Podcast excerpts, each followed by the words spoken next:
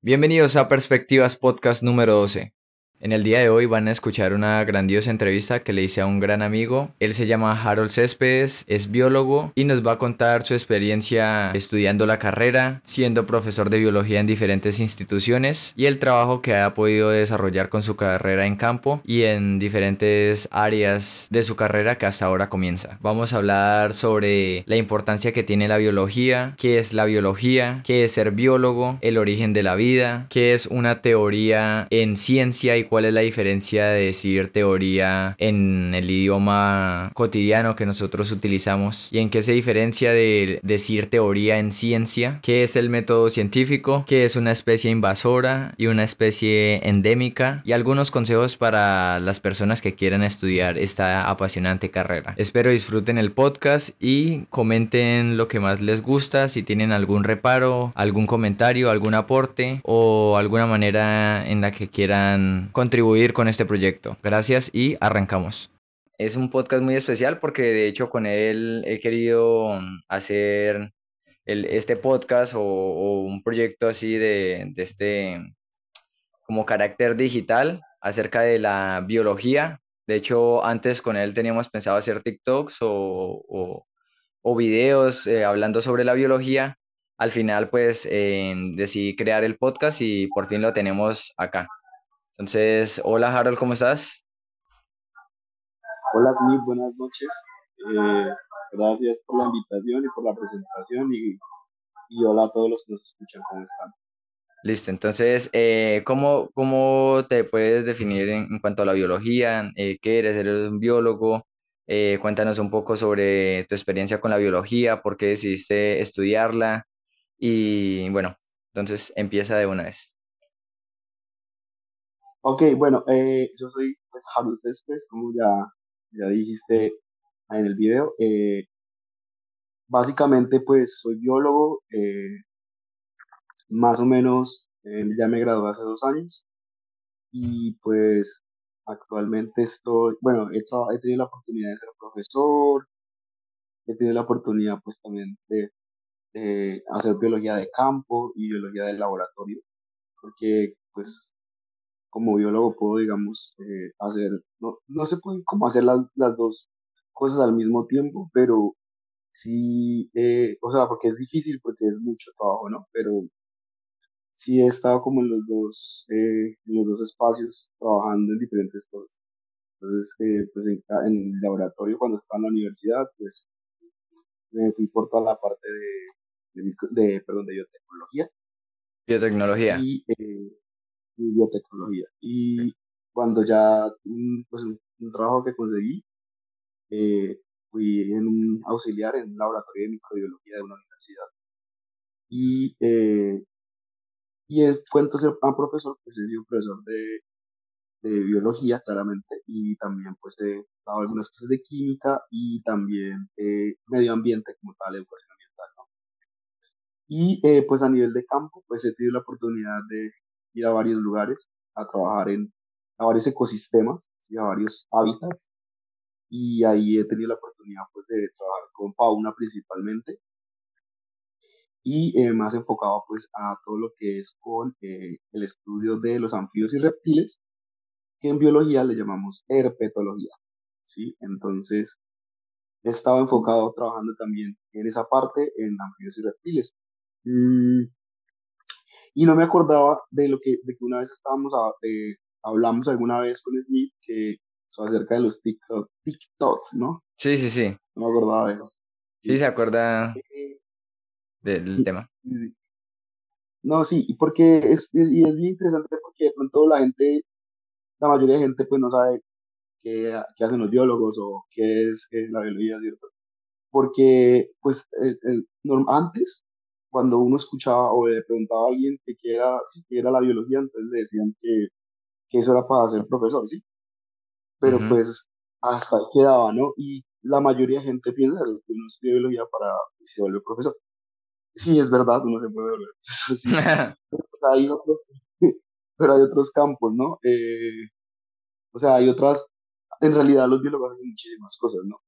Entonces, eh, bueno, para ya, digamos ya explicar por qué estoy aquí en biología? Pues estoy en biología porque, no sé, pienso que la vida sí quiso que estudiara biología, pues, por diferentes situaciones personales, pues me llevó a ese camino y en el camino pues me enamoré de biología y me quedé ahí y pues, y pues aparte de eso viajaba, que era una, algo muy, muy bueno, o sea, conocí Colombia, varios lugares de Colombia, estudiando biología.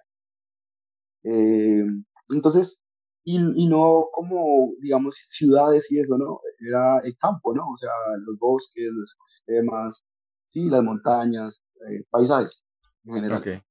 Entonces, eso me fue como eh, metiendo más al, al, cuento de la biología. Y pues ahí nada, me quedé y pues me gradué. Y, y ahora soy biólogo, ¿no? Eh, entonces, pues uno en biología aprende muchísimas cosas, ¿no? Por ejemplo, eh, el hecho de, ir a un, a pues no, estamos, nosotros somos citadinos, ¿no? Somos de la ciudad, y el hecho de ir a, a quedarse cerca de un bosque o estar en campo de noche, pues es algo que no todo el mundo hace, ¿no? Entonces es una experiencia bastante interesante. Y más en mi, en mi caso que, por ejemplo, eh, yo, en mi caso que, por ejemplo, yo trabajo con, con serpientes, ¿sí? O sea, o trabajo y me interesan las serpientes. Y, y entonces ir a buscar serpientes es ir de noche, principalmente, a buscar serpientes de noche en bosque. Entonces, pues eso no lo hace cualquier persona, ¿no? Entonces, eso es, eso es un trabajo que hacen los biólogos, ¿no? O sea, sí. y pues para romper esa, ese, ese, esa cadena de comentario de que el que estudia biología es porque se va a convertir en profesor, no, van a los bosques de noche, ¿sí? Estudian animales. Entonces, eh, bueno, yo, qué le, yo qué, qué, le diría a una persona que quiera estudiar biología, ¿sí? Bueno, primero, pues la biología es una carrera, es una ciencia básica, ¿sí? Y al ser una ciencia básica, pues se encarga de hacer investigación básica, ¿sí? De todo lo que tenga que ver acerca de, pues, lo que significa la biología, que es estudiar la vida, ¿sí? Y la vida, para, en biología, ¿no? Es básicamente todo lo que nos rodea, ¿sí? Eh, como todo este sistema que, que digamos que estamos viviendo y que somos conscientes, ¿cierto? Que estamos acá interactuando, no solo con seres humanos, sino con factores, ¿verdad? Y esos factores es factores bióticos y factores abióticos, ¿sí? Es algo de biología, unas palabras de biología, que hacen referencia a, cuando hablo de factor biótico, es algo que está vivo, ¿sí? Y cuando hablo de factor abiótico, es algo que, está, que no está vivo, ¿sí? Como, por ejemplo, el clima, la temperatura, ¿sí? el agua, etc. Bueno, ¿sí? Y pues lo, biótico, lo biótico seríamos nosotros, los animales, ¿no?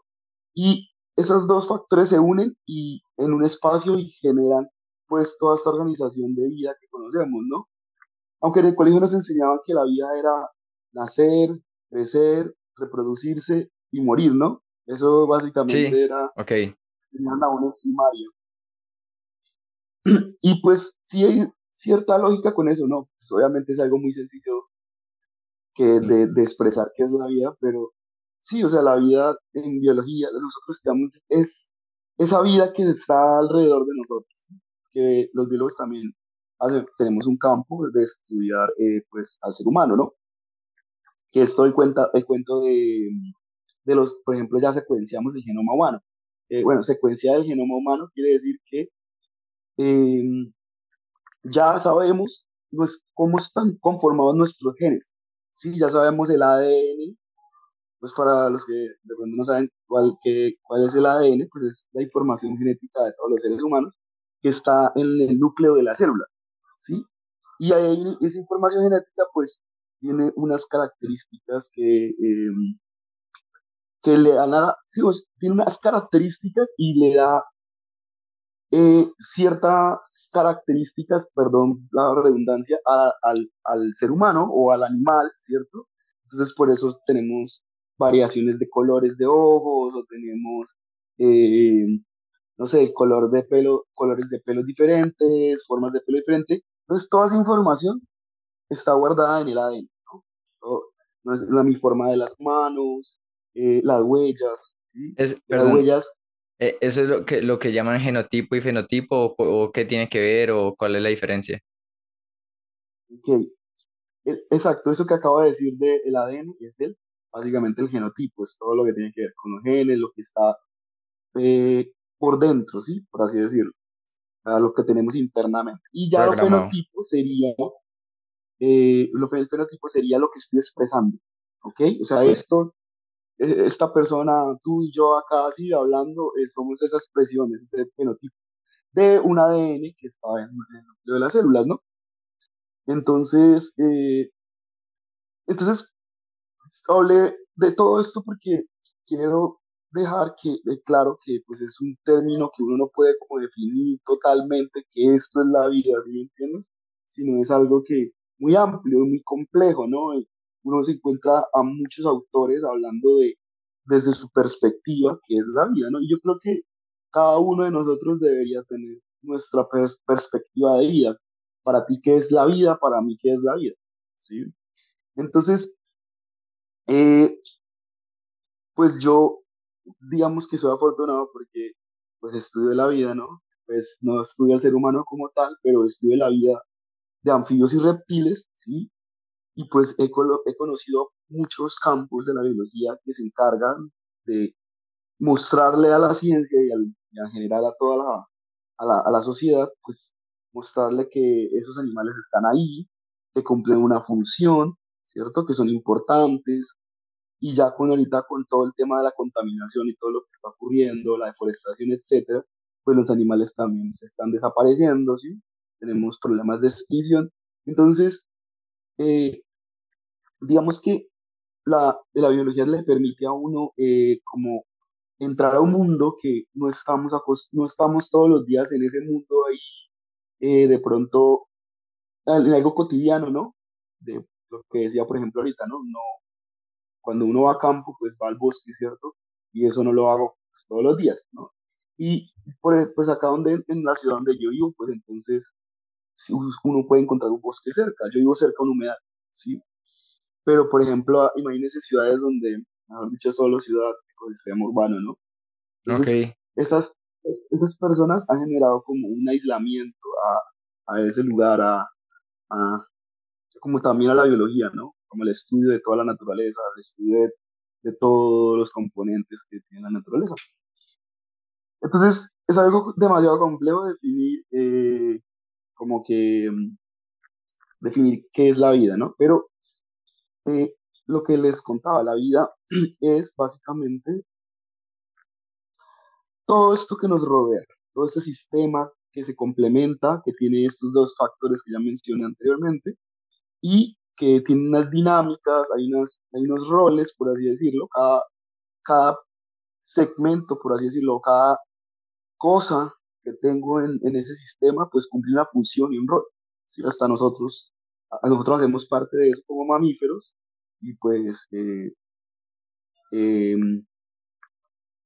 y pues cumplimos un rol también, ¿no? Entonces, y el rol principalmente, digo yo ahora, en mi, caso, ¿no? Personalmente hablando, mi rol es pues tener la oportunidad de pronto de ser la voz de un animal ani- o animales que pues no tienen, digamos, de pronto el derecho de, de decir algo, ¿no? O sea, porque no razonan. Y, eh, oportunidad, pero sí. pues sí, sí, hay- sí, sí hay un, digamos, eh, sí hay una problemática porque la gente precisamente porque piensan que como no son como nosotros, entonces puedo hacer con ellos lo que yo quiera, puedo explotarlos, puedo deforestar, sí, entonces como que pues es también de alguna manera un privilegio saber que uno puede de alguna manera ayudar a, a esos animales y uno ser la voz de esos animales. Entonces, mm, por ese lado, la biología es muy interesante, sí, la biología, entender todos los procesos, y solo hablé de un pedacito, porque son miles de cosas que uno podría, y que se estudian miles de cosas, gracias al Internet ahora se estudia mucho más, se publica más, hay más información, a uno puede conseguir un artículo mucho más fácil que antes, ¿cierto? Eh, hay, ya hay diferentes teorías, hipótesis, y eh, que, que pues explican muchos fenómenos que ocurren, ¿sí? Todos los días, los, todos los meses o en los años, ¿cierto? Entonces, eh, la biología es como una forma de vida, ¿sí? Porque está todos los días ahí. Eh, digamos, si uno se pusiera a analizar, pues usted podría hacer un estudio, pues, con su alrededor, ¿sí? O sea, siendo biólogo, ¿no? O siendo científico. Entonces, pues yo creo que por eso es muy interesante. Ahora, a nivel económico, pues resulta que la biología, pues hasta ahora está como arrancando, ¿sí? O sea, no debería ser así, pero sí. O sea, hasta ahora estamos como mostrándonos al mundo los biólogos. Se ya se ha creado, pues obviamente, muchos, hay muchos biólogos, ¿no? Y ya tienen sus eh, posgrados de maestría, doctorado, ¿verdad? Y entonces ya ellos pues hacen sus contribuciones y pero pues es muy limitado y es bastante difícil eh, poder, digamos, lograr hacer una maestría o un doctorado, son caros, pues hay que, hay que hacer toda la gestión para una beca, ¿cierto? Cuando el proyecto de investigación pues requiere recursos, pues hay que buscar esos recursos. Entonces, a nivel económico todavía esta carrera es un, está un poquito, digamos, rezagada. sí, exacto. Entonces, eh, pues el que crea que va a hacer dinero con biología, no, no, no creo que sea posible. okay. Pero sí, o sea, se puede vivir, sí, se puede vivir. Sí, sí, sí. Incluso es satisfactorio, pero pues lo que digo, o sea, no se van a volver millonarios estudiando biología. Eh, de eso sí estoy seguro. Okay. Pero se puede hacer dinero, sí, se puede hacer dinero. Y, pero más es la satisfacción de saber que uno, eh, pues, entiende la vida de otra manera, ¿no? Sí, sí, sería como lo más importante. y sería como la enseñanza de haber estudiado biología, que puedes ver la vida de otra manera. O sea, mi vida era, fue diferente antes de que estudiara biología y después de que estudiara biología, ¿no? O sea, la perspectiva, el pensamiento totalmente cambia. Entonces, es muy, muy, muy satisfactorio estudiar biología, es una gratificante. Muy linda, necesita de, exacto, gratificante, necesita de más personas, necesitamos más, pero también necesitamos generar oportunidades, necesitamos generar empleos, necesitamos eh, generar más investigación, si hay alguna idea o proyecto, pues hay que buscar esos recursos, como dije, pero pues es una carrera que está iniciando y que es una carrera importante para el futuro, porque es la carrera que va a permitir pues dar como todos los, eh, la biología se va a encargar de dar todos esos pasos que le va a permitir de a la sociedad tomar eh, nuevas eh, decisiones, ¿sí? Repensar nuevamente todos los sistemas y los modelos que hemos creado, ¿sí? O donde ese sistema donde estamos viviendo, pues nos hemos dado cuenta como seres humanos que nos hemos equivocado en algunas cosas, ¿sí? O que hemos perdido, hemos perdido pues biodiversidad, hemos deforestado, o sea, hemos perdido bosques, ecosistemas importantes, ¿sí? Y, y pues básicamente pues todo eso, esas, esos sucesos, esos fenómenos es porque, eh, pues porque de pronto antes no éramos conscientes de que la naturaleza podía, podría llegar a colapsar o a generar una reacción, por así decirlo, que podríamos llamar como una reacción de cambio climático, ¿sí? o sea, las emisiones de dióxido de carbono y todos los gases, y, etcétera, ¿no? Pues eh, ha generado que ahora hablemos de cambio climático. Si antes eso no era un tema que, este, venimos hablando de cambio climático hace 60, 70 años. ¿sí? Ok. Entonces, pues yo creo que los biólogos tenemos esa tarea, mm, no de ayudar al cambio climático como tal, pues obviamente sí a tomar decisiones frente a porque el cambio climático, pues hay varias situaciones ahí. Que, hay, o sea, hay unos que dicen que sí existe cambio climático, otros dicen que no, cada uno da sus... Sí, incluso hay eh, eh, artículos científicos que, de los que dicen que no, pues que dicen que es un proceso normal, ¿sí? Eh, que es un proceso que la Tierra tiene, que, que, puede vivir, ¿sí? O sea, que pueda... Porque hablemos de esto, ¿no? La Tierra es un sistema vivo, ¿no? Pues ya les acabo de contar que es todo esto que nos rodea, entonces el planeta, imaginemos que es algo vivo, ¿no? Sí. no imaginemos, es algo vivo. Sí.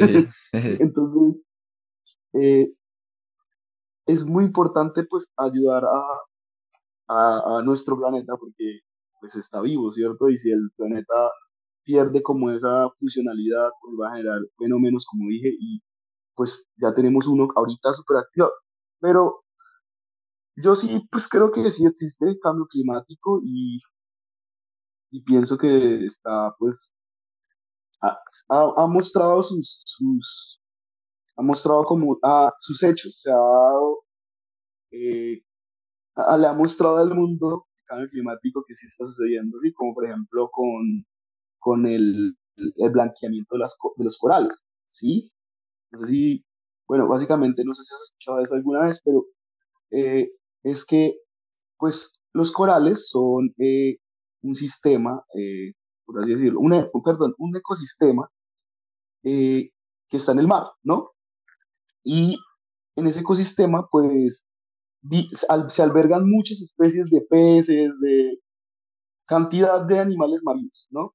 Entonces ese ecosistema es muy importante en el mar y hay uno muy famoso que es la Gran Barrera de Coral, ¿sí? Que queda en Australia. En Australia, sí. Y también, eh, pero en Colombia también tenemos corales, ¿no? Entonces ese ecosistema se ha visto afectado mucho, obvio que otros también, pero quería colocar ese ejemplo. Eh, esos se han visto muy afectados por las variaciones climáticas, ¿sí?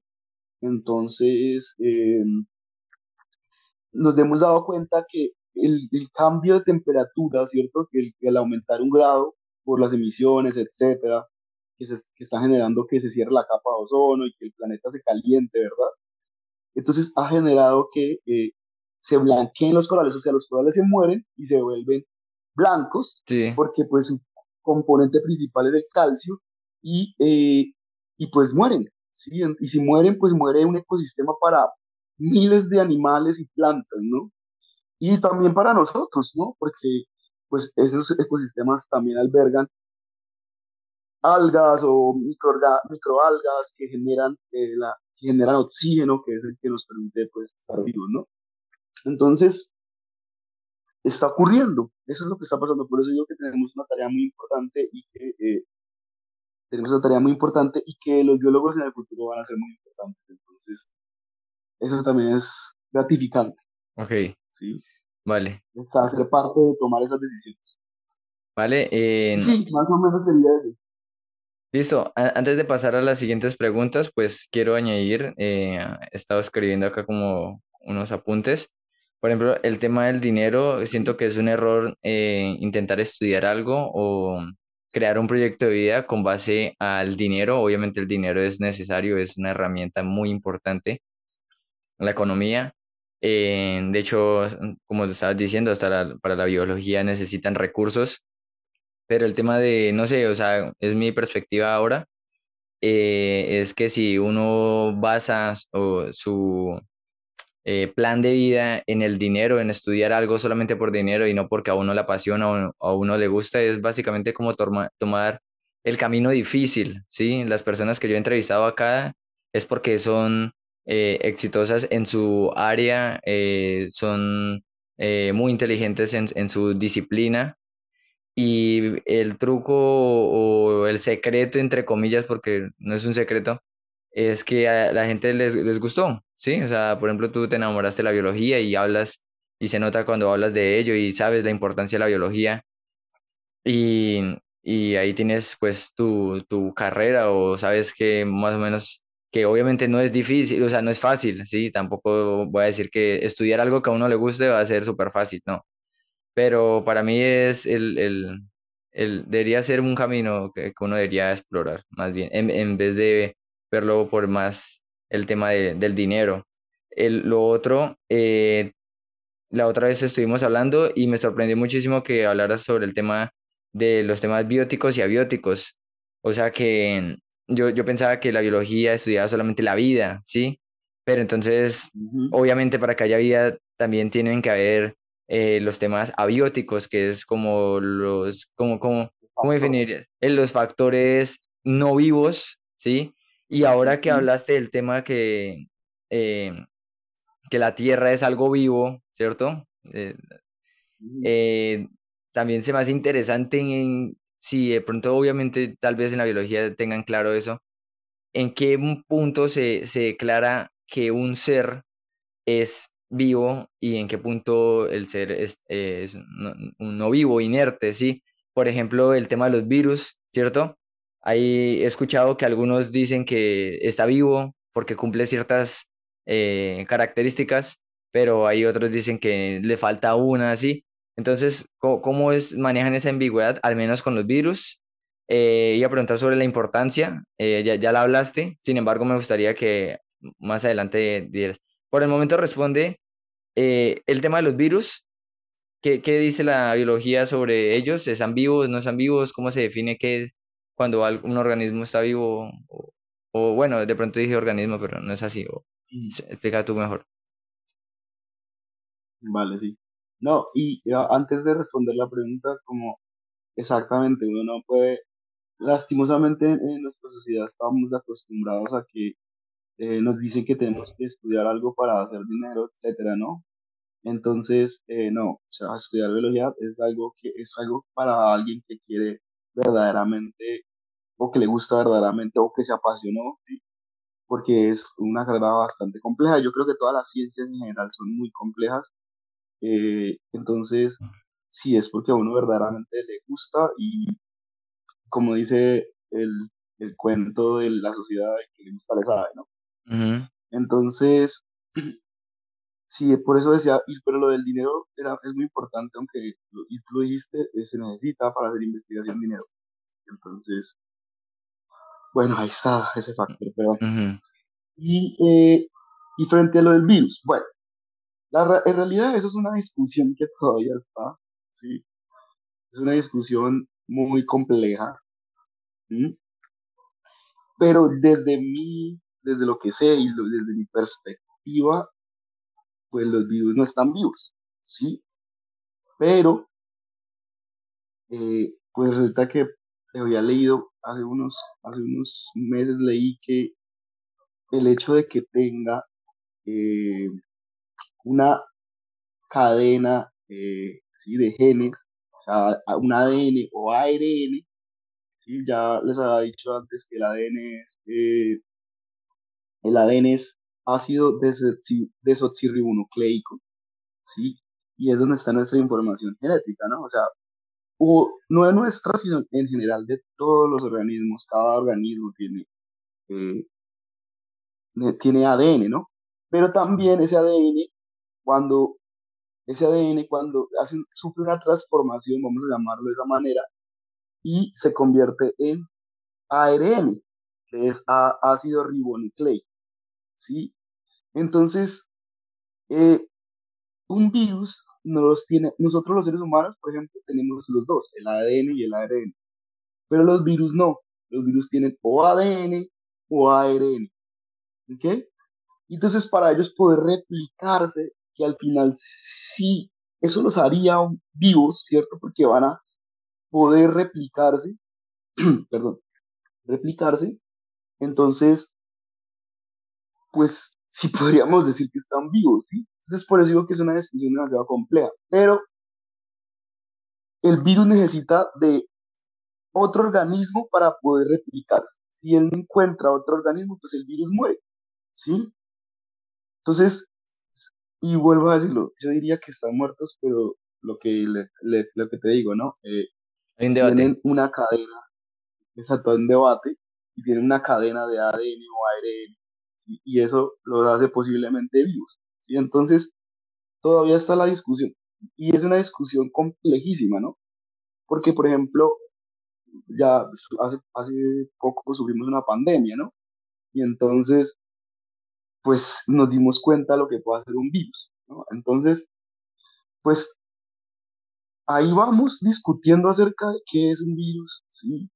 Pero pues claramente no podría decirte es, es vivo o no vivo, ¿sí? Porque podría caer en un error, ¿sí? Pero está en una discusión.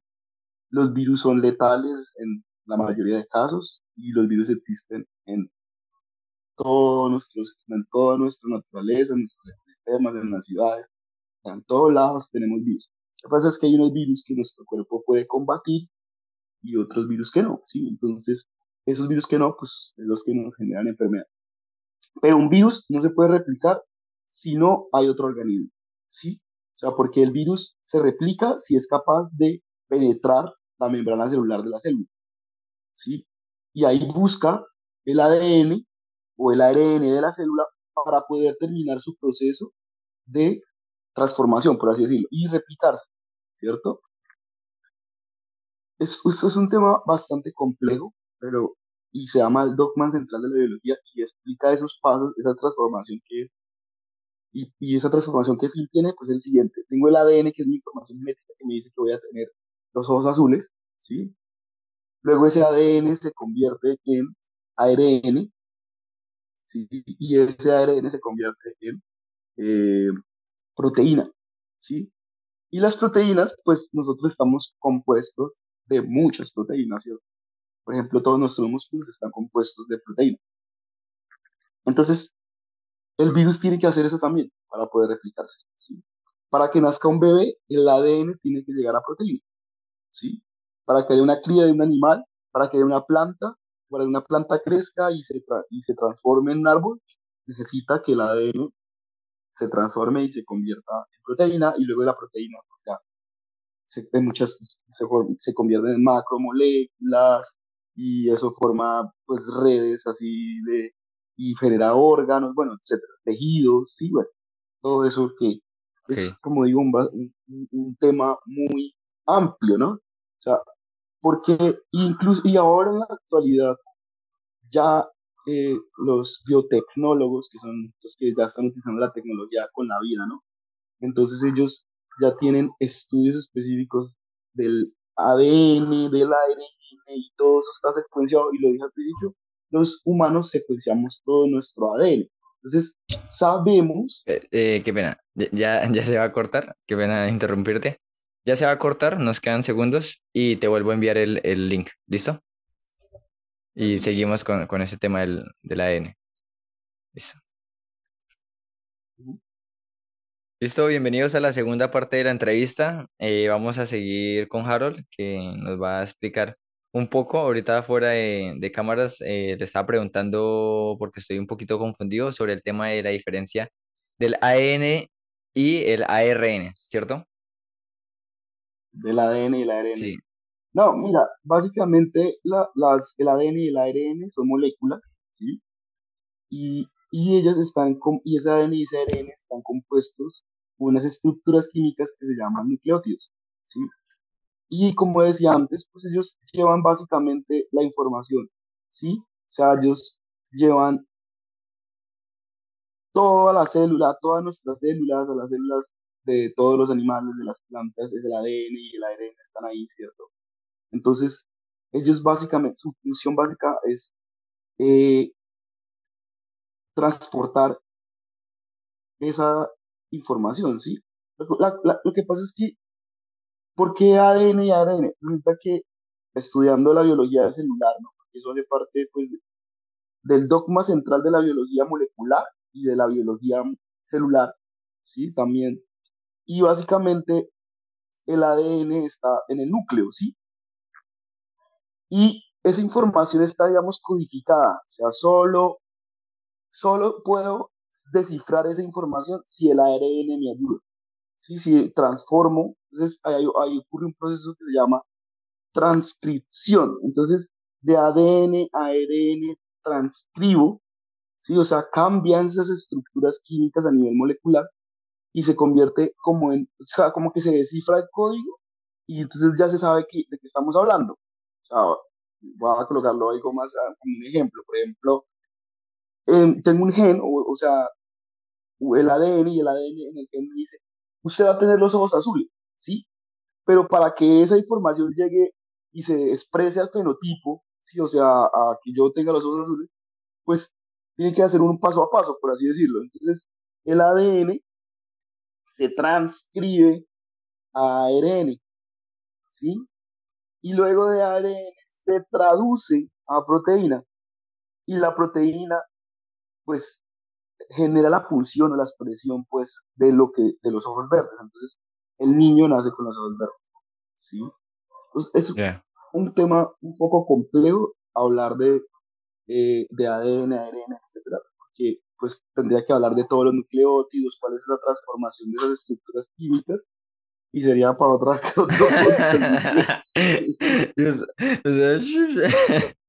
No, no, pero, pero ya, ya, ya entendí, ya entendí. Ahora, eh, ahora que, que estoy medio entendiendo esa parte, el, el virus eh, que, que, tuvimos ahorita en este tema de, la pandemia, ¿cierto? Eh, ¿cómo, ¿cómo, se llama en biología? ¿Cómo lo llamaron? coronavirus. El coronavirus, sí. tú dijiste ahorita que el, el, los virus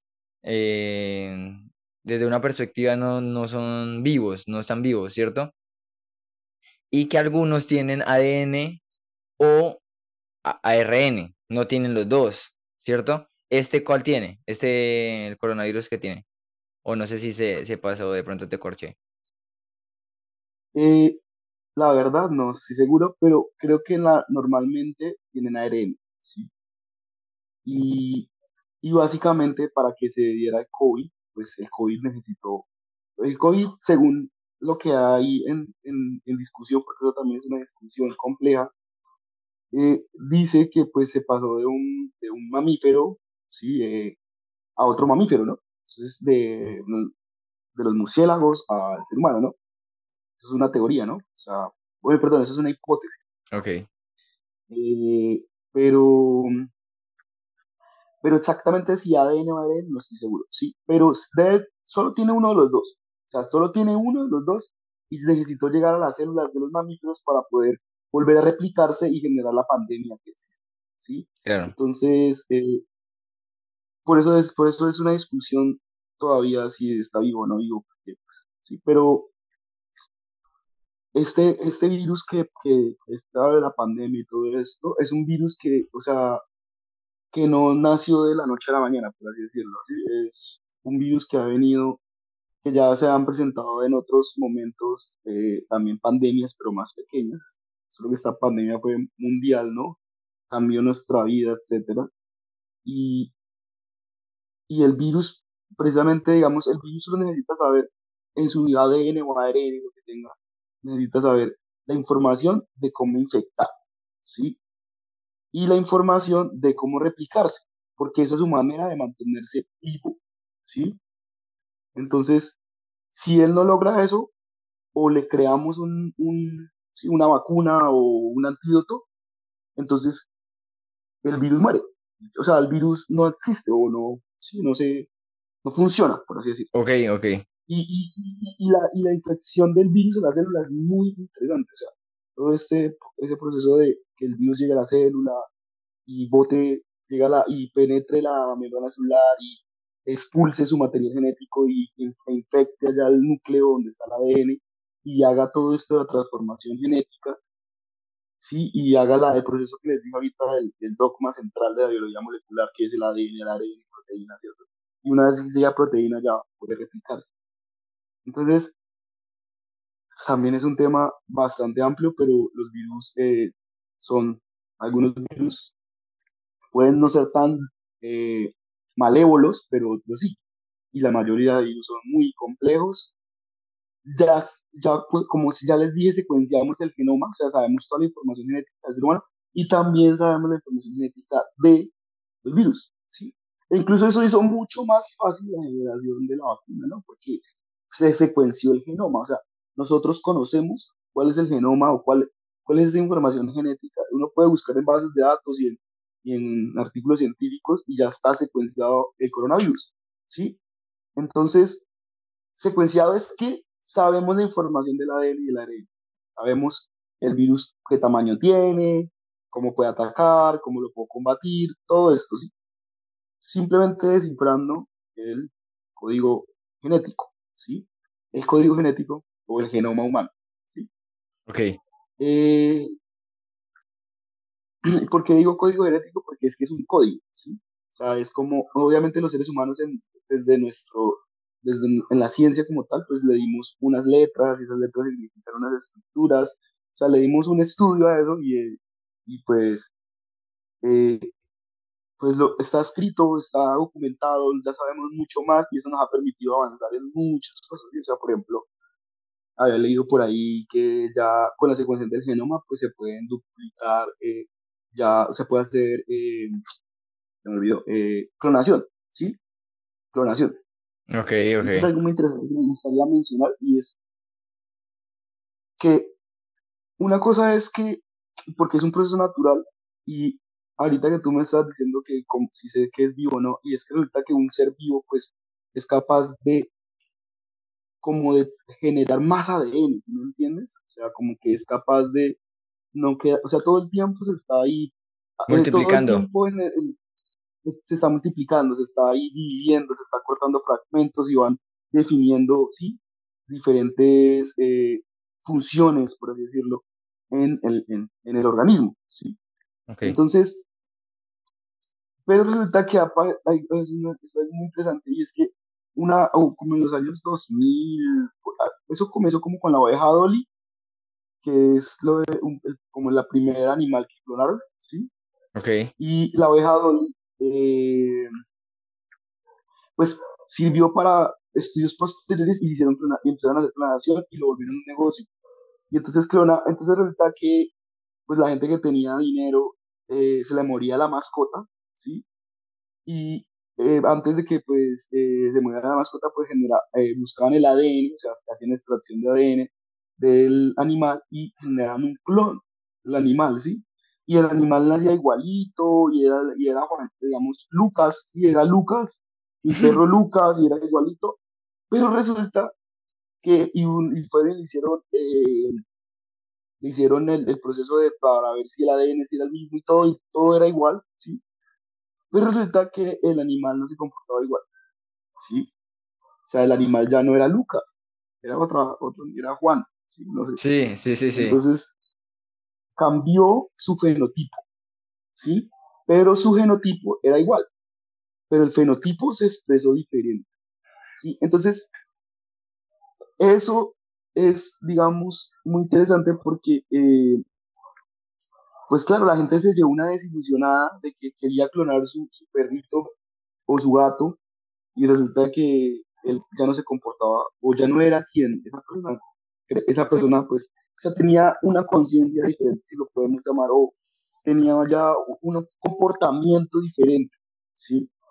Denso. Entonces, uh entonces imagínese, gastándose 8 mil dólares, que más o menos valía todo el proceso.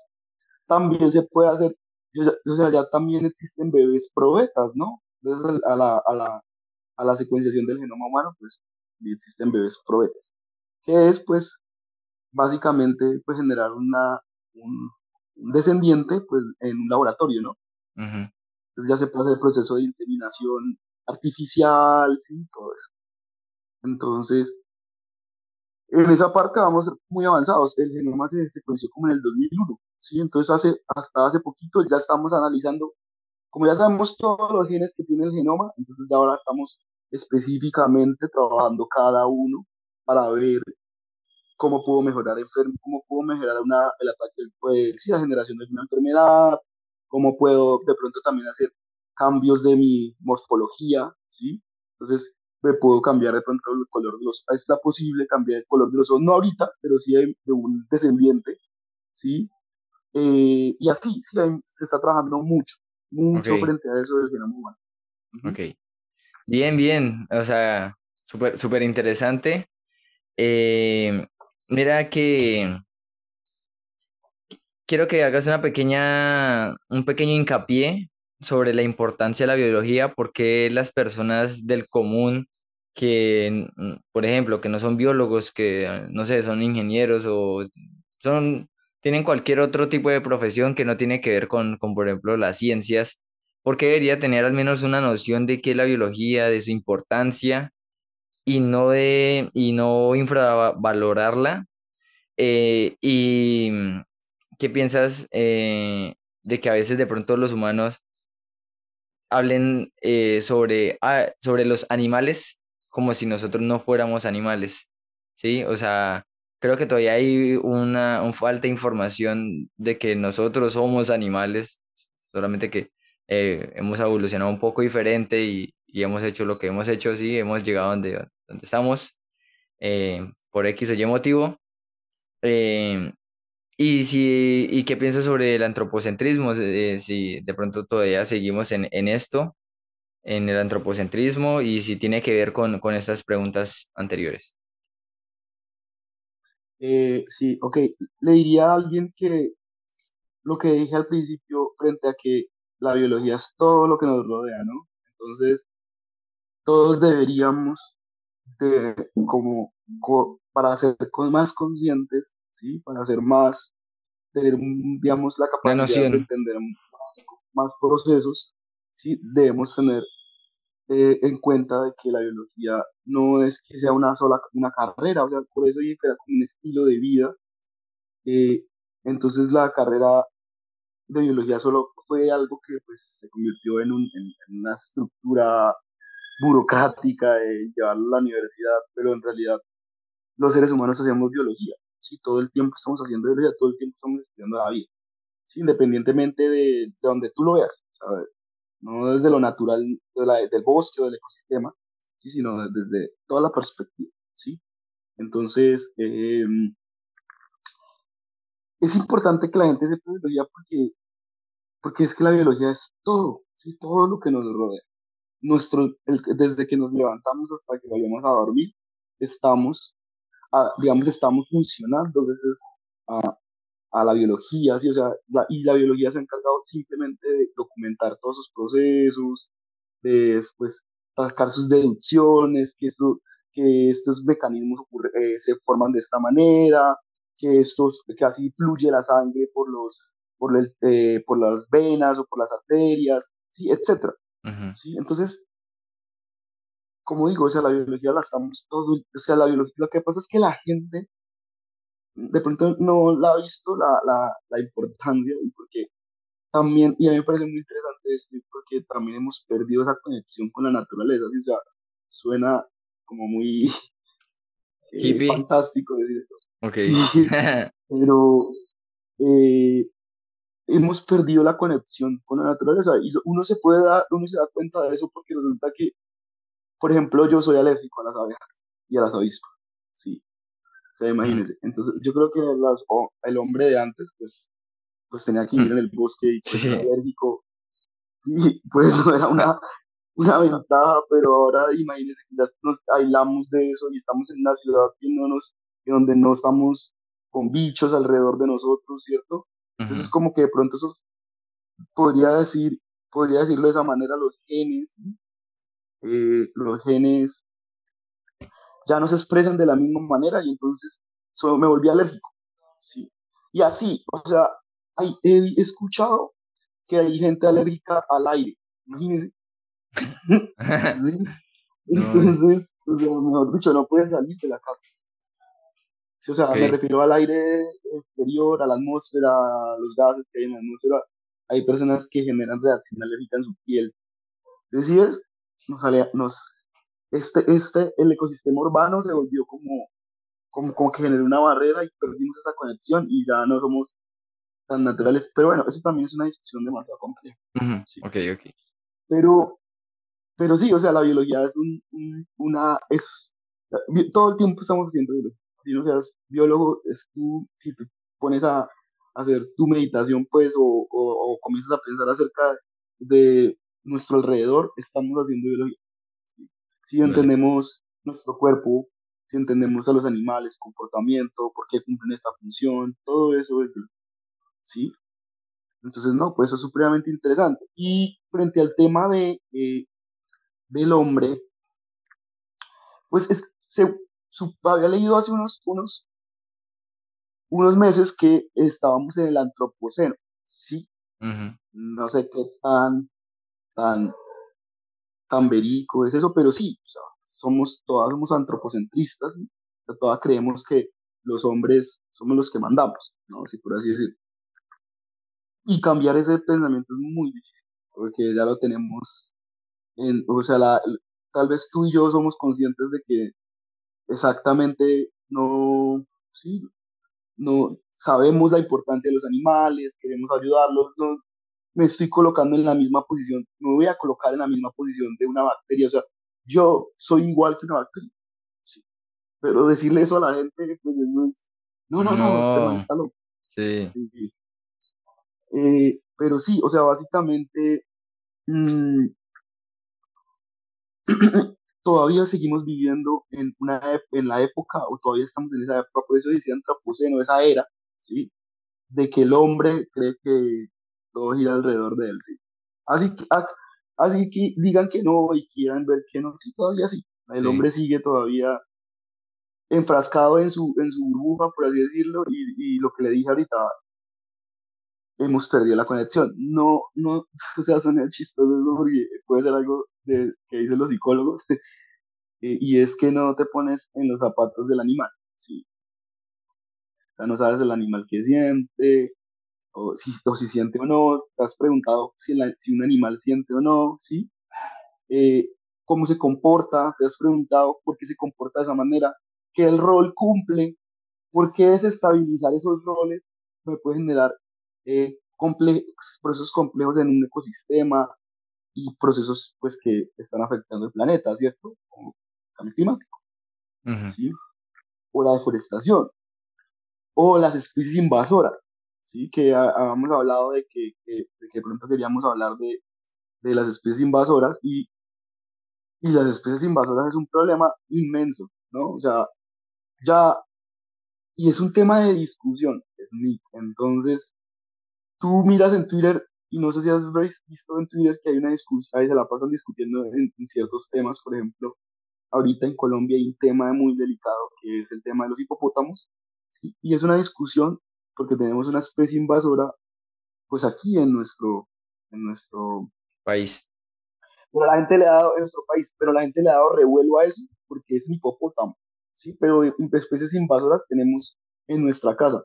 Entonces, por ejemplo, la lagartija que está ahí en, la, en las casas, ¿sí? Que eh, no sé si has visto, esa lagartija es una especie invasora. La cucaracha es una especie invasora. ¿Y, y por Eh, qué? O sea, palomas que vemos en los parques. ¿Qué, cómo, cómo se puede dom- dominar una especie endémica y una especie invasora? O, o sea, digamos, la pregunta, la pregunta puede ser boba, sí, pero me gustaría si de pronto tiene no, algún... Sí. No, no, no. No hay preguntas ok, Eh, la- una especie endémica básicamente es una especie que es propia de un lugar, ¿sí? O sea, no existe en ninguna otra parte, ¿sí? Eh, en- del mundo. Entonces, es, por ejemplo, solo está en Bogotá y no existe esa especie en eh, solo en Bogotá y no existe en otro lado, no existe ni en París, ni en Los Ángeles, no, solo en Bogotá. Entonces, eso es una especie endémica, ¿cierto? Y la especie invasora, pues es una especie que viene y eh, viene de otro ecosistema o de otro hábitat y entra a un nuevo hábitat o a un nuevo ecosistema y altera la dinámica del ecosistema, ¿sí? Entonces, invade, por eso se llama invasora, ¿no? Invade una dinámica natural y la transforma, la vuelve artificial. Entonces, por ejemplo, sé que hay un problema con el pez león en Santa Marta y la gente para lidiar con ese problema, pues le ha dicho a, eh, le ha dicho a la gente que puede cazarlos y les, y les, o sea, la- que los puede pescar, perdón. Y, y también le ha dicho a la gente que, le han dicho a la gente también cómo se debe cocinar, ¿sí? Porque resulta que el pez león acá en el mar Caribe, pues está, está, está devastando a los ecosistemas, está afectando a, a las especies marinas, ¿sí? Entonces, pues la única solución, como nosotros fuimos de alguna manera quienes ocasionamos ese, ese pequeño problema, pues ahora pues toca buscar estrategias ¿sí? para poder ayudar a las especies que se están viendo afectadas por eso. Entonces, una especie invasora invade, una especie endémica es propia de un lugar, ¿sí? que no existe en ningún otro lado, y también existe especies nativas, ¿sí? que eh, básicamente esas especies nativas es eh, especies que, se, que están en, en, en rangos altos, en rangos de muy de área muy grandes, ¿sí me entiendes? Entonces, por ejemplo, el jaguar. es una especie nativa de Sudamérica. ¿Sí? Ok, ok. Entonces el jaguar como va desde México, por allá de Centroamérica hasta, eh, hasta Argentina, entonces eso es una especie nativa. Y endémica, digamos, una especie que sea solo de Colombia. Por así decirlo. Ok. Más o menos sería así la definición de, de esto. Eh, muy bien, muy bien ahí. Y, lo que te dije, lo, lo que, la, pero aquí es nuestra discusión principal y es con las especies invasoras. Bien, bien, bien. Tenemos mucho trabajo. Listo. Eh, ah, bueno, eh, ¿y por qué serían invasoras las cucarachas, eh, las lagartijas? En especial las, las lagartijas, que se me hace un poco extraño. O sea, luego vienen de otro lugar o, o sea, ¿cómo, lo tomas? Exacto. es invasora porque, por ejemplo, la lagartija no es la lagartija que está acá en nuestra casa, es una especie asiática, ¿sí? Entonces, eh, pues por, pues nos conectamos entre continentes, trajimos la especie acá, ella aquí logró encontrar todos los, todos los seres vivos, sí necesitamos generar descendencia, y eso ya lo tenemos ahí en el, ADN. Entonces, pues ellos se adaptó acá, vio que había unas buenas condiciones para vivir, y listo. Entonces, se quedó acá, y pero el problema es que eso hizo que como que hiciera migrar otras especies, ¿me entiendes? O sea, si aquí había, no sé, dos lagartijas, ahora por esta lagartija que llegó, pues entonces se van a dispersar. Sí, o sea, se mueven. y eso es lo que hace una especie invasora. Es como los hipopótamos. Los hipopótamos están eh, generando varios problemas en Colombia, ¿no? Y es una especie invasora porque los hipopótamos son de África, ¿no? Ok. Y resulta que aquí en Colombia pues no tienen depredadores. Y, los hipopótamos llegaron aquí a, Colombia y Colombia es un paraíso natural, entonces pues eso es estar aquí en un hotel cinco estrellas, o sea, y ya se han reproducido un montón y pues se están generando muchas problemáticas, hasta ataques a la gente. Entonces, y también tenemos esa discusión ahí pendiente porque es un tema demasiado complejo y tiene muchas perspectivas diferentes. Entonces, ahí vamos discutiendo. vale, vale, muy bien, muy, muy buena respuesta. O sea, ya podemos salir de, las endémicas y bueno, esta pregunta. Eh, hablaste sobre los corales, que eh, si quieren averiguar un poco más, pues en, internet hay más información. Sin embargo, en Netflix, o creo que también está en YouTube, hay un documental sobre En búsqueda del coral. Se llama. Es muy bueno sobre la importancia de los corales y cómo se han afectado gracias al, al cambio climático. Eh, creo que falta esta, mm, esta parte para profundizar sobre el, que quiera estudiar biología, listo, está enamorado de la biología, esto, eh, una respuesta corta sería, eh, quiero que des una, respuesta corta sobre qué deberían repasar, ¿sí? Digamos, no fueron muy juiciosos en el colegio, que lo cual es normal, pero ¿qué, qué deberían repasar antes de estudiar biología? ¿sí? Como química, no sé. Bueno, o sea, repasar, pues, no sé, pero de pronto, o sea, es que la biología no es solo biología, ¿sí? Estamos hablando que la biología es una ciencia y, se mezcla o se une con otras ciencias, ¿sí? Entonces, eh, para estudiar biología debo saber muchas cosas, ¿sí? Al menos para el primer semestre, para no quedar perdido. Por eso, entonces, por ejemplo, debo estudiar matemáticas, ¿sí? Entonces debo eh, saber, pues, hacer ecuaciones, ¿sí? Debo saber hacer derivadas, ¿sí? En primer semestre. En los colegios están enseñando ahorita ya derivadas en 11. Eh, entonces, de, matemáticas hay que tener eh, matemáticas claras o, ser un, o sea, por lo menos poder resolver una ecuación.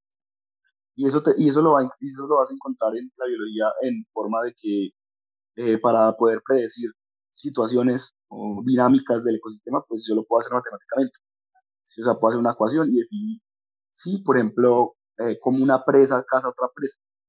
Perdón, una presa caza, perdón, un depredador caza una presa. ¿sí? Entonces yo puedo hacer eso, un modelo matemático. ¿sí? Debo estudiar química.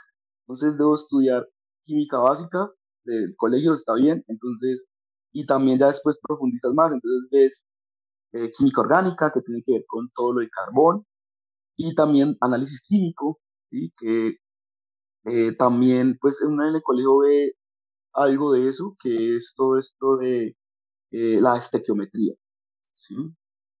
que, bueno, básicamente es unas, también unas ecuaciones químicas que se manejan estructuras, y también eso me sirve a mí para poder eh, entender mejor los procesos bioquímicos ¿sí? de, de la biología, ¿sí? como todo la, eh, incluso lo que te dije de la biología molecular, de la, del, del ADN, el ARN, todo eso también es bioquímico, ¿sí? o sea, ahí, ahí hay un manejo, eh, como lo explicaron los científicos, eso se puede explicar a nivel estructural, ¿sí? entonces eh, tú, puedes, tú puedes buscar en internet cómo se, cómo se cambia la estructura de ADN a ARN y vas a ver que son cambios de moléculas, cambios de elementos químicos.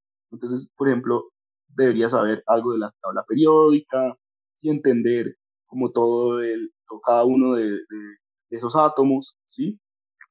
Eh, y a nivel, de pronto, eh, ya también en biología de primer semestre, pues te van a enseñar biología básica y biología celular, porque es que la célula es muy importante, ¿verdad? La biología, la, la célula biología es básicamente todo, es lo básico y me permite explicar un montón de cosas. Entonces, ves célula, célula, ves, puedes estudiar célula, aprendernos los organelos, aprendernos, eh, sí, cómo son todos esos procesos, que, para qué sirve el nucleolo, para qué sirve el núcleo, para qué sirve eh, la, la, membrana celular, sí, todo eso.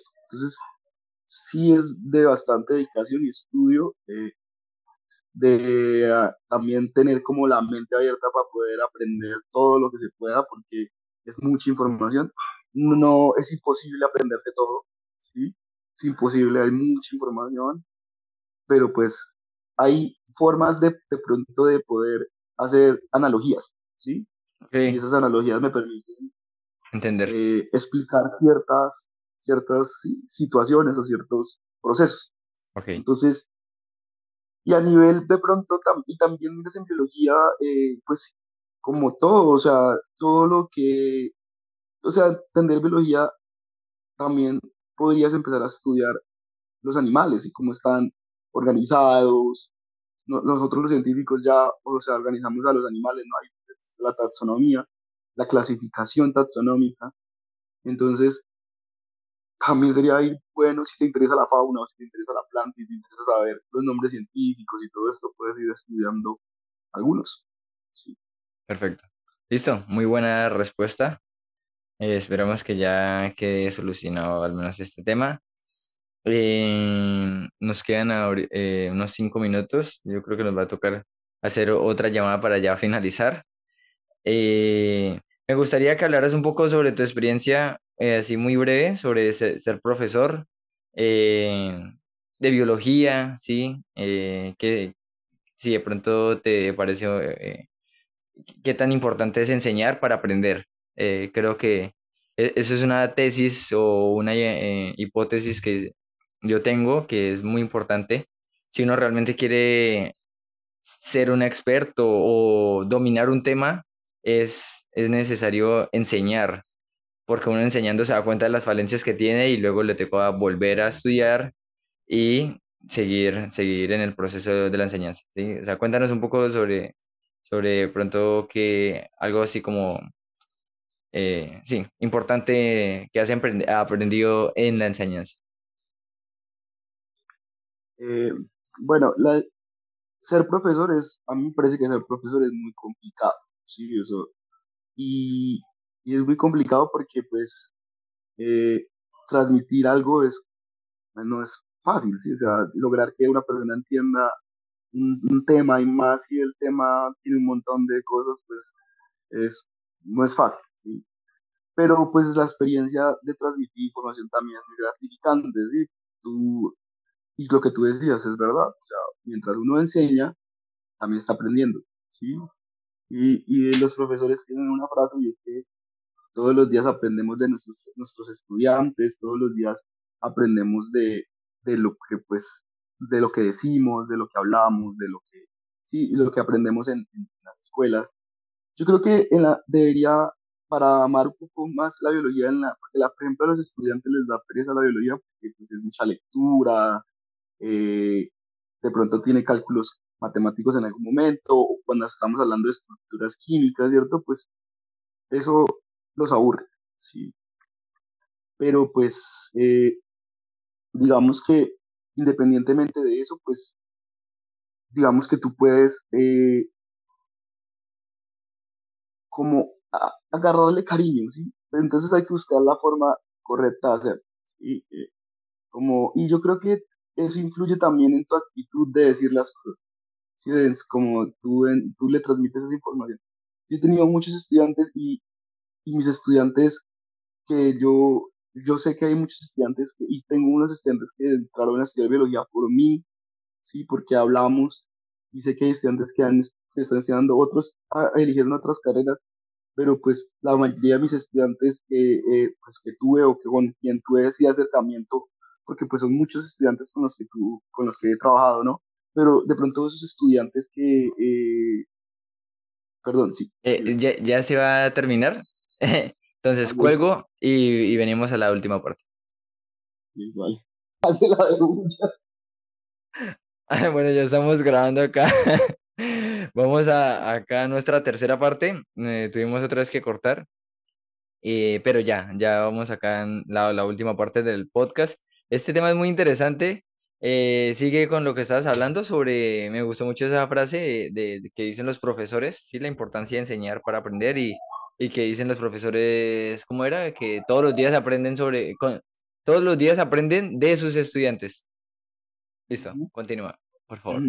Claro, o sea, porque todos los días estás interactuando con alguien que tiene una perspectiva diferente del mundo y a veces los adultos sobrevaloramos a los niños y los niños tienen unas ideas impresionantes. Entonces, uno dice que, ujú, por eso decimos que, que pues aprendes todos los días de tus estudiantes, ¿no? Sí.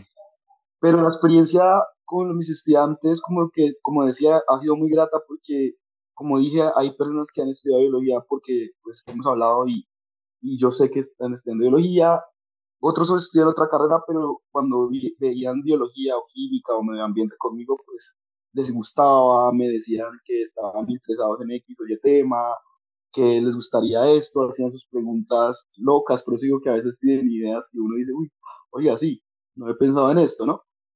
Eh, también como, pero yo soy muy enfático, yo soy, yo soy un profesor muy enfático en el, y todo el tiempo estoy hablando de eso, en la importancia de conectarnos con la naturaleza.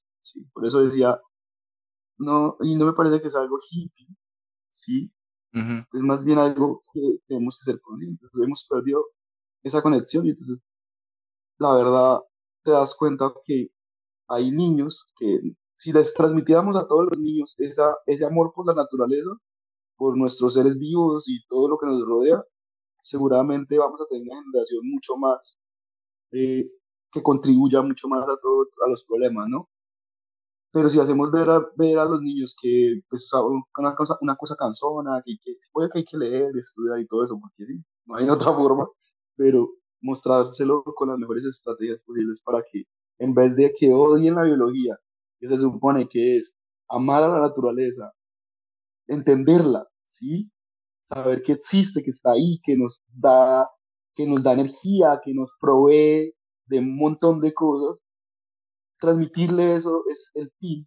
Yo creo que como profesor de biología, pienso que los, todos los profesores de biología, o la mayoría, hacemos eso. Transmitimos eso, la importancia de, nuestros recursos naturales, de nuestros, de nuestros animales, de nuestras plantas, de nuestras bacterias, cómo funciona todo. Entonces, es más conectarlos, ¿sí? conectar al niño para que nuestras, nuestras próximas generaciones sean personas que tomen mejores decisiones Bien, bien, bien. frente a la naturaleza, ¿no?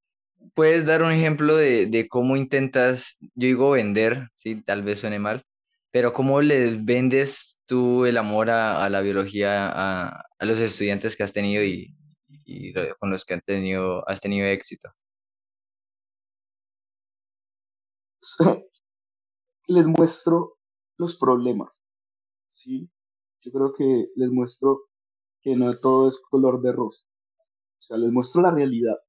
Les digo, venga, miren, esto está pasando, está ocurriendo esto, hay, hay lo que está, las problemáticas que voy a hablarte, ¿no? Hay unas especies invasoras, hay deforestación, ¿cierto?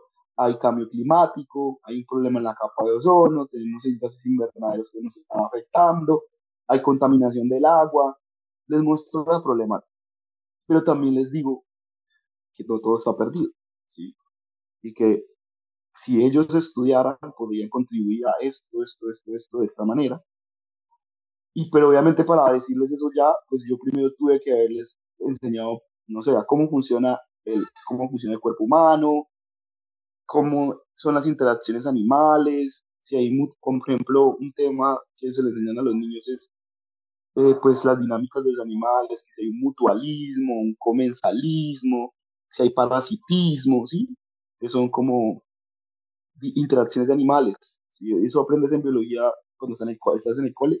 Aprendes, eh, aprendes a, sí, a, ¿cómo decirle eso? Pero no. Digamos que puede ser chistoso decir eso, pero si yo les muestro les estoy diciendo todo el tiempo, miren, hay que aprender de biología porque si quieres ayudar a, a los animales, porque eso sí, hay muchos niños que aman los animales, y eso es otra cosa, ¿no? A veces los niños aman a los animales porque tienen una mascota, ¿no? Sí. Pero se les olvida que hay otros animales, ¿no? Entonces, eh, no sé, los conecto, por ejemplo, tenía un ejercicio que hacía con mis estudiantes de décimo y once, pero no en biología como tal, sino como en, salud, en, salud mental, en educación ambiental y en educación ambiental y les, eh, les, les, como te estaba diciendo antes, ¿no? Eh, yo siento que soy la voz de la serpiente, ¿sí? Entonces les colocaba un animal y para que lo averiguaran y luego los hacía que ellos se presentaran siendo ese animal porque eh, quería que ese animal tuviera una voz y que ese estudiante conociera a ese animal. O a una planta, ¿sí? Puede ser, eran... Y, a, que a, quienes elegía a los animales que tienen algún tipo de problemática ambiental, ¿sí? O sea, que estén amenazados, ¿sí? Porque hay unas categorías de amenazas. Hay unos animales que ya están a punto de extinguirse, ¿sí? Hay otros que no tanto, pero que pueden llegar a extinguirse si yo no hago eh, si yo tomo buenas decisiones, si sigo contaminando, pues van a desaparecer. Entonces, los meto en ese cuento y les digo, ustedes son la voz de ese animal y ustedes los van a proteger. Si algún día usted tiene, usted, usted puede que no estudie biología, pero usted un día tiene dinero porque se volvió X o Y cosa, ese animal ya sabes que existe y que necesita de tu ayuda. ¿sí? Entonces, o esa planta. ¿sí? Entonces, creo, que los, como digo, los trato de conectar con, con todo eso. Qué bien, qué bien, muy bien. Y, y además, eh, la otra vez que estuvimos hablando, eh, yo, cuando estábamos hablando de, de si recomendarías estudiar ah, biología o no, tú fuiste muy enfático en, en, decir que sí, o sea, como que se necesitan más biólogos en, en el mundo y cada vez más se necesitan. ¿Qué tienes para decir sobre eso? Ok. Necesitamos más científicos, no solo biólogos, necesitamos químicos, físicos, sí. Pero también necesitamos mejorar nuestra economía y generar más trabajo, ¿sí? Para que haya más recursos y que, se haya, y que haya más investigación, ¿no? Que sea lo importante. Entonces, como te dije, ¿no? O sea, estamos en eso, o sea, la biología estamos hablando de biología como carrera como tal en Colombia, como desde los 70, 60, sí, o sea, no hace mucho, ¿sí? Y, pues Colombia, tenemos el privilegio de vivir en un país diverso, ¿no? En un país que biodiverso, que en un país donde pues tenemos eh, muchas especies, tenemos, somos el país número uno en, en aves, ¿sí? contando aves migratorias y, aves nativas de acá, endémicas, también aves invasoras. Eh, somos como el país número 3 en, reptiles, ¿sí? en serpientes, en En serpientes tenemos más de 270 especies. Eh, y, y, y, y se dice que aún hay más especies por descubrir, porque por ejemplo, todavía nos falta el Amazonas, ¿no? El Amazonas es una zona todavía, aunque estoy de acuerdo con, con que de esos lugares hay que preservarlos un montón, ¿sí? Entonces, no me gustaría que todo el mundo llegara a esos lugares porque son lugares todavía muy naturales y que esos deberían mantenerse así, ¿me entiendes? Pero eh, pues aún falta conocerlos, sí, aún falta conocer muchos, muchas zonas del planeta que por debido a las guerras, debido a, a miles de factores, a, a, la inseguridad, ¿no? En general, pues todavía no se puede investigar al pero lo que decía, somos un país riquísimo, ¿sí? En, en naturaleza, somos... Eh, es, es, es, eh, hay una discusión, no, está una, no es una discusión, sino más bien es muy, y te lo he contado acerca de que todo esto de colocar al país en primero, segundo, tercer lugar de, en biodiversidad, pues es, se basa en estimaciones, ¿sí me entiendes? Como te digo, hay muchos factores. Por ejemplo, en África hay un montón de guerra y allá habrá un montón de animales todavía que no se han descubierto. Aquí también hay guerra. Hacer ciencia en Colombia antes era difícil, ¿sí? O sea, ir al campo porque te podían secuestrar. Entonces, incluso hace poquito estuve leyendo que a unos biólogos con el ejército les pasó algo, ¿sí? Y por allá con la, los algo así, no me acuerdo muy bien qué fue lo que eso, pero pasó algo, ¿sí? Y los biólogos también, lastimosamente, estábamos expuestos a, a, a, que, a un tema de inseguridad, ¿sí? Y, y hay, muchos casos en Colombia en que biólogos han muerto por inseguridad, por, por falta de garantías de poder hacer nuestro trabajo, porque, pues yo te dije, ¿no? O sea, vamos a un bosque a las 6 de la noche, hasta las 11, 12, ¿sí? Pues no. Y, y, y, y en la naturaleza probablemente, o sea, los, todos los componentes de la naturaleza, puede que no te pase nada, ¿no? Sí, o sea, la naturaleza te puede proteger, pero somos nosotros los mismos seres humanos que vamos a generar esa inseguridad, que vas a sentir miedo. ¿sí? A mí una vez me pasó que estaba en campo y escuché un tiro, imagínate, porque yo, claro, uno con una linterna en la cabeza andando en la oscuridad, pues, pero ya en una finca se dieron cuenta y al parecer no habían avisado y dispararon para asustarlos. No pasó nada, pero pues, imagínate. Claro. Entonces, y en Colombia, que todavía estamos en guerra, pues el tema de la inseguridad de los biólogos es un tema demasiado complejo. Más complejo. Muy bien, eh, muy bien. Ahí creo que ya respondiste la quinta pregunta sobre, o sea, respondiste un poco sobre Colombia, sí, la, biodiversidad, biodiversidad y, y, este renombre que tiene. Nos quedan dos. Eh, vamos a hablar de qué se sabe sobre el origen de la vida. Okay. me acuerdo que en la universidad decíamos depende, depende, depende, y, y ahora yo parezco también así como que tema demasiado complejo. No, pero estamos en eso, ¿no? Estábamos trabajando en el origen de la vida eh, hay ya varias teorías que, que antes de empezar a hablar de pronto eso voy a, de una vez voy a hablar un poco qué es una teoría hipótesis. Exacto, exacto. Eh, ¿Qué es la teoría? Perdón, ¿qué es una hipótesis? ¿Qué es eh, una, teoría? y qué es una ley? Ok. Una ley. perdón, te, te, interrumpo ahí. Hablando con una amiga bióloga. perdón, te interrumpo ahí. es importante que se responda la quinta pregunta antes que la cuarta. La cuarta es sobre el origen de la vida, pero cuando nombras lo de la teoría, entonces hay que responder de una vez la, la, la, sexta sería, que es, que es una teoría en ciencia, ¿cierto? Lo, lo, lo, que yo puedo decir más o menos lo que investigué es que teoría en el lenguaje vulgar, en el... Ay, se te volteó tu, tu cámara. Sí. sí. Pues puedes ponerla otra vez horizontal. Perdón, perdón, perdón, un momento. Tranquilo. si quieres, lo, lo voy a pausar un, un poquito. Ah, o ya. Listo. Dale, dale.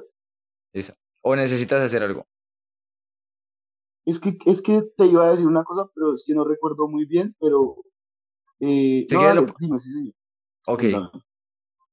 Eh, no, eh, sí, porque la, la, la, la, palabra teoría en el lenguaje, digamos, común, fuera de la ciencia, eh, es o sea, se puede interpretar, o sea, es un sinónimo de hipótesis, ¿cierto? O sea, es una conjetura que alguien dice, tal vez sin, sin de pronto pruebas científicas, sino simplemente porque lo percibe o lo piensa y, es- y a eso le llaman teoría, ¿sí?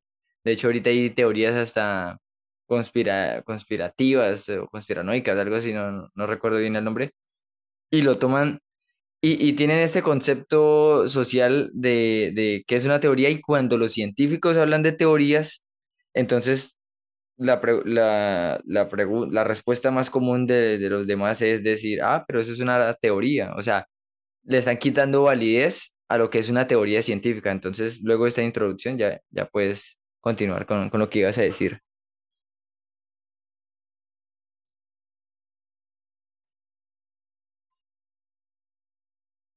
Sí, o sea, yo, eh, estamos, de a veces decimos, "Uy, tengo una teoría, ¿no? Pero no es un, no es un sinónimo, son dos conceptos diferentes, ¿no? Eh, la teoría es básicamente una idea que ya está sólida y es un conjunto de ideas que necesita explicar un fenómeno o necesita explicar al- algún hecho que, que esté ocurriendo, ¿sí? Por ejemplo, tenemos la teoría de la genética clásica, ¿sí? Que coloco este, este, este ejemplo para explicar lo otro, que sería la, la hipótesis, ¿no? Que sería diferente porque la hipótesis es un supuesto, ¿sí? O sea, la teoría ya es algo que está formado, que está estudiado, que tiene un proceso matemático, químico, biológico, ¿cierto? Entonces la teoría ya está fundamentada, pero la Tiene, hipótesis es un tiene el, el método científico, perdón.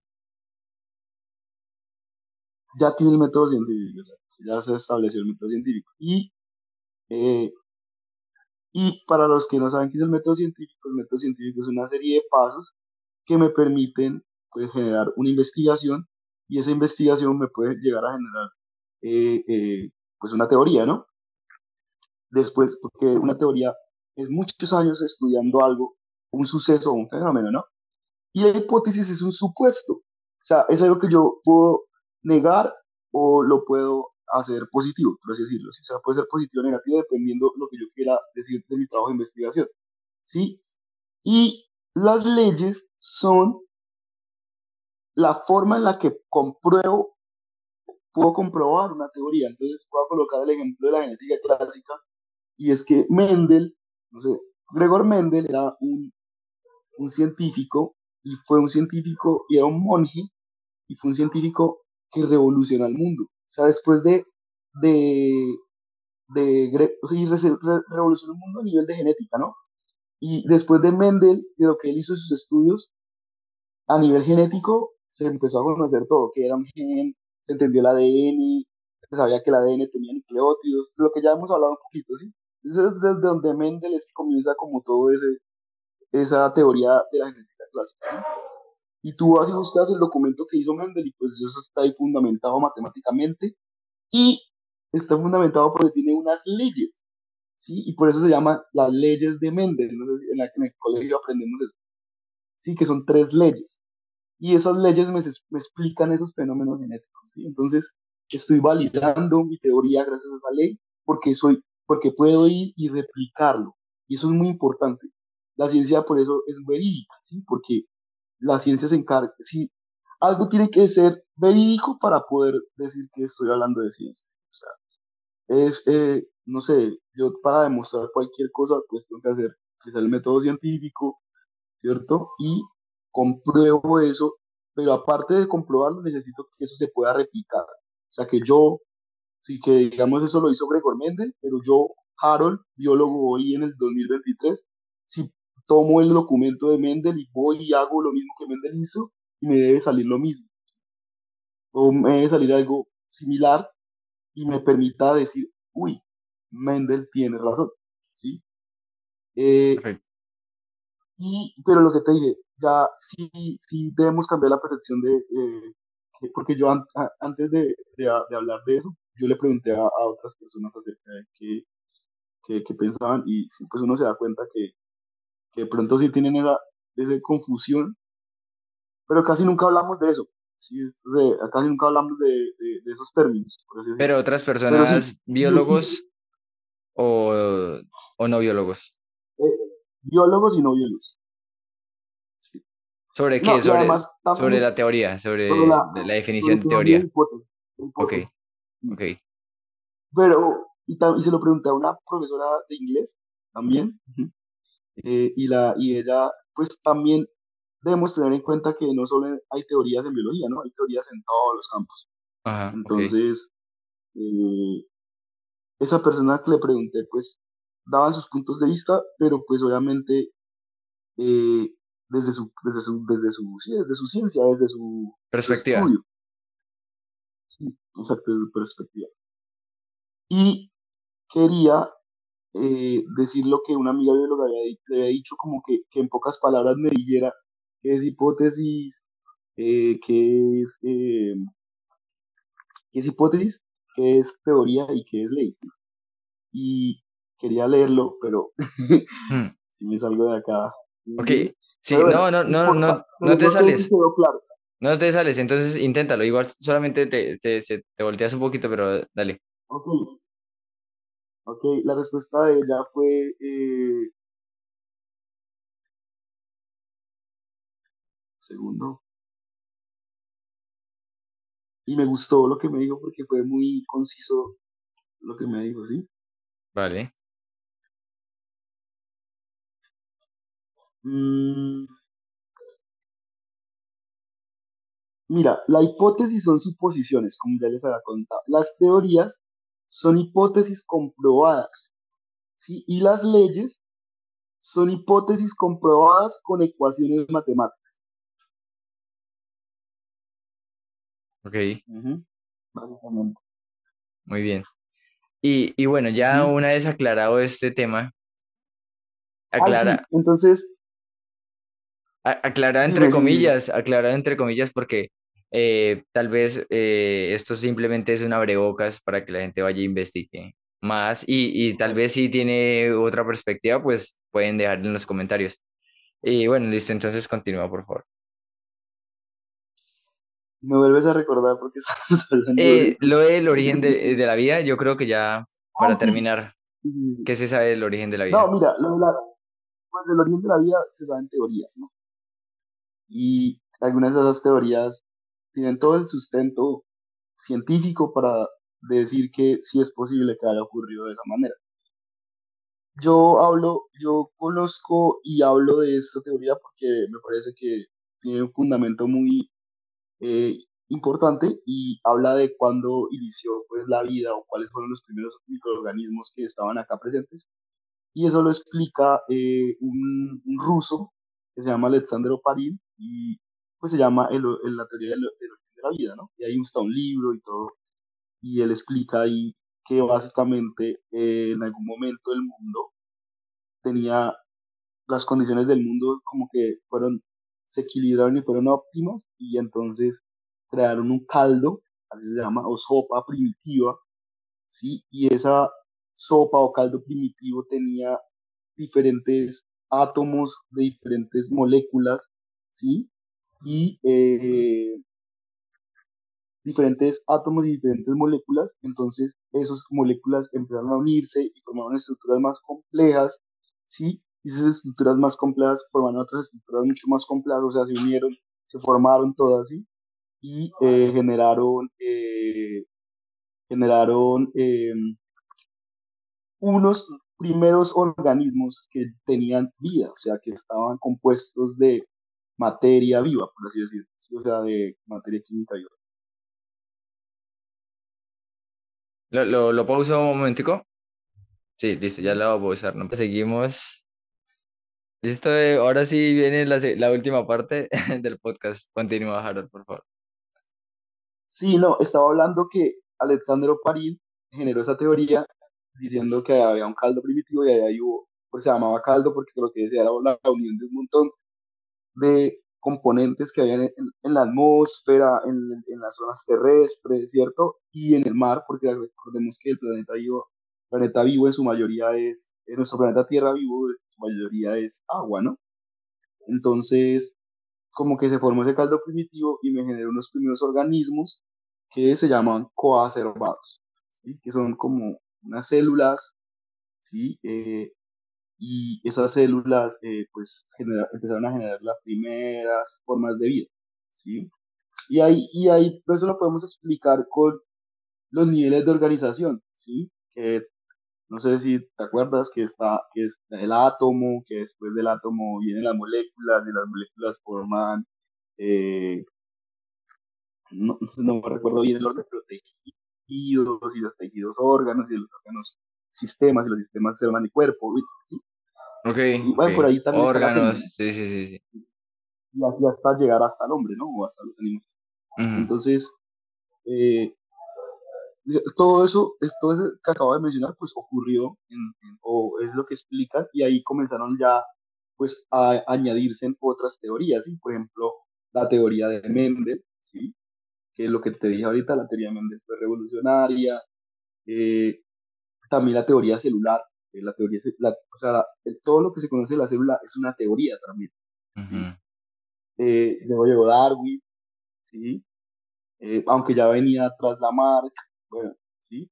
Entonces, eh, digamos que ha sido un, un, trabajo de muchos años, de muchas personas dedicadas a, a, a aportar un poco a, a cada una de, de, de, cada una de esas ideas o de esos pensamientos, ¿sí?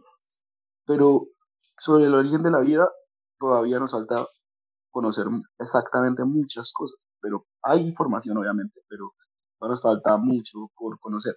Por eso te decía que al final lo que necesitamos es más científicos, ¿sí? Porque necesitamos estudiar muchas situaciones del planeta, entender más si Alexandre Oparín sí tenía la razón o no.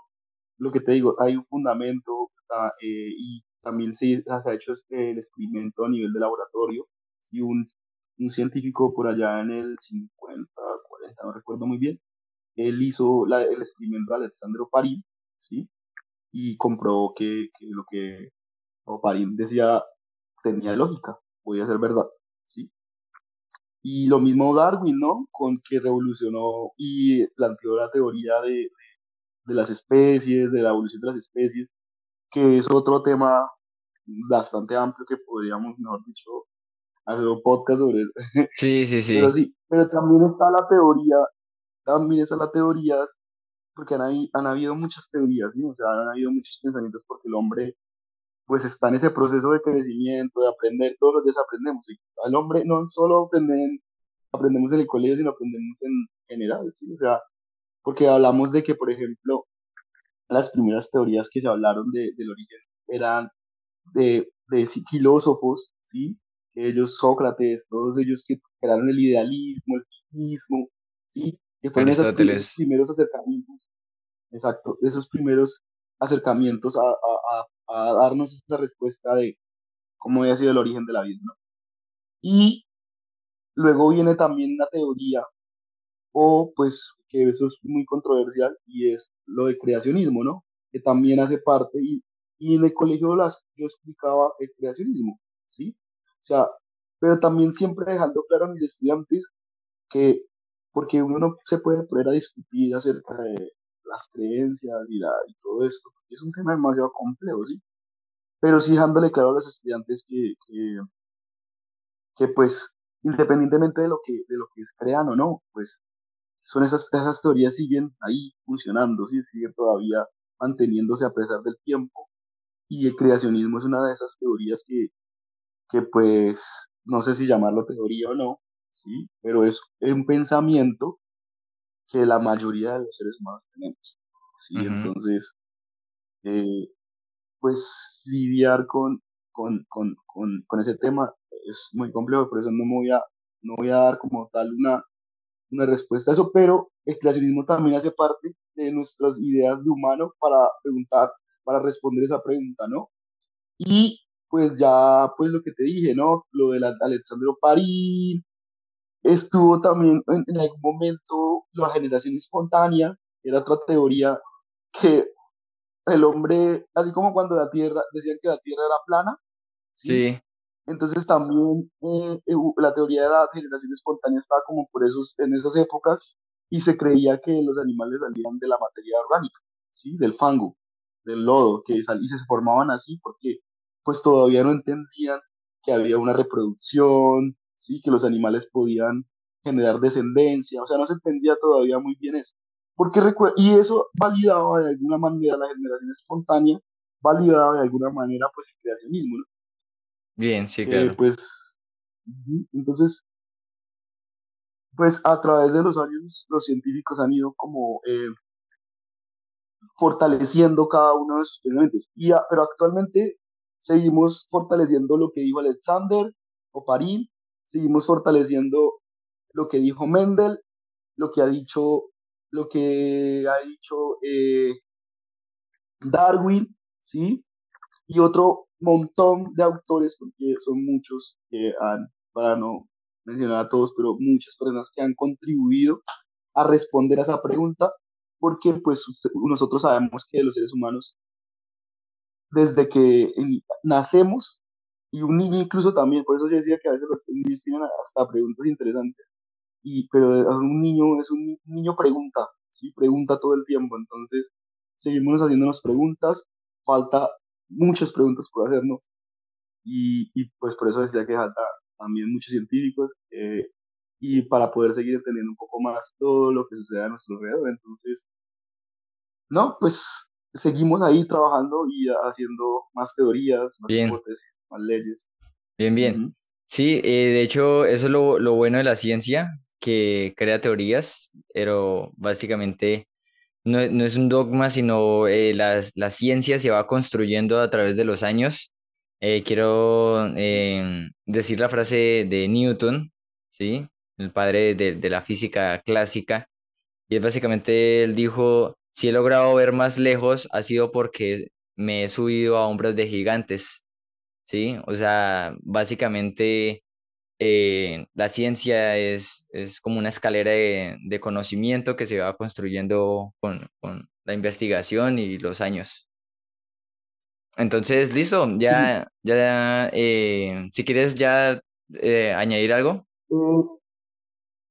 Sí, frente a eso me gustaría decir que me parece muy interesante y pues de pronto no sé si se han preguntado o, o, o, me gustaría dejar ahí la, la magnitud de, de, esto y es ver que el hombre a pesar de todo, de sus errores y todo lo que ha pasado y todo lo que, lo que, lo que hemos descubierto, a pesar de que somos, somos personas que vivimos, no vivimos nada, ¿verdad? El tiempo, o sea, es muy poco el tiempo hemos logrado transmitir y por generación en generación transmitir toda esa información hasta lo que hoy tenemos, ¿no? Y a veces no dimensionamos eso, ¿no? O sea, y eso es algo, un punto positivo para el ser, para el ser humano de haber tenido esa capacidad de transmitir por generación en generación toda esa información y ir corrigiendo poco a poco. Por eso yo decía que si hoy conecto a mi estudiante o no a mi estudiante, hoy conecto a un niño y por qué no a un adulto, lo conecto con estos temas, lo conecto con la importancia de seguir transmitiendo esa información, de seguro las generaciones futuras van a ser muchísimo mejor. Perfecto, muy bien. Eh, no, pues bueno, eso, este fue el, el podcast de, de, biología, este es el primer podcast de biología que hacemos con Harold. Seguramente más adelante vamos a hacer más podcasts eh, esto fue una abrebocas, básicamente acá no profundizamos en nada porque si no el podcast duraría, duraría unos tres días. Entonces, eh, vayan a investigar más, comenten qué les gustó, qué, en qué no están de acuerdo o siguen, qué pueden aportar eh, al podcast. Entonces, listo, eso fue todo. Despídete, Harold, y, y nos vemos en el próximo podcast. Smith, eh, no, gracias, eh, gracias por la invitación, la pasé muy bien y pues esperemos a ver si nos vemos en otra oportunidad.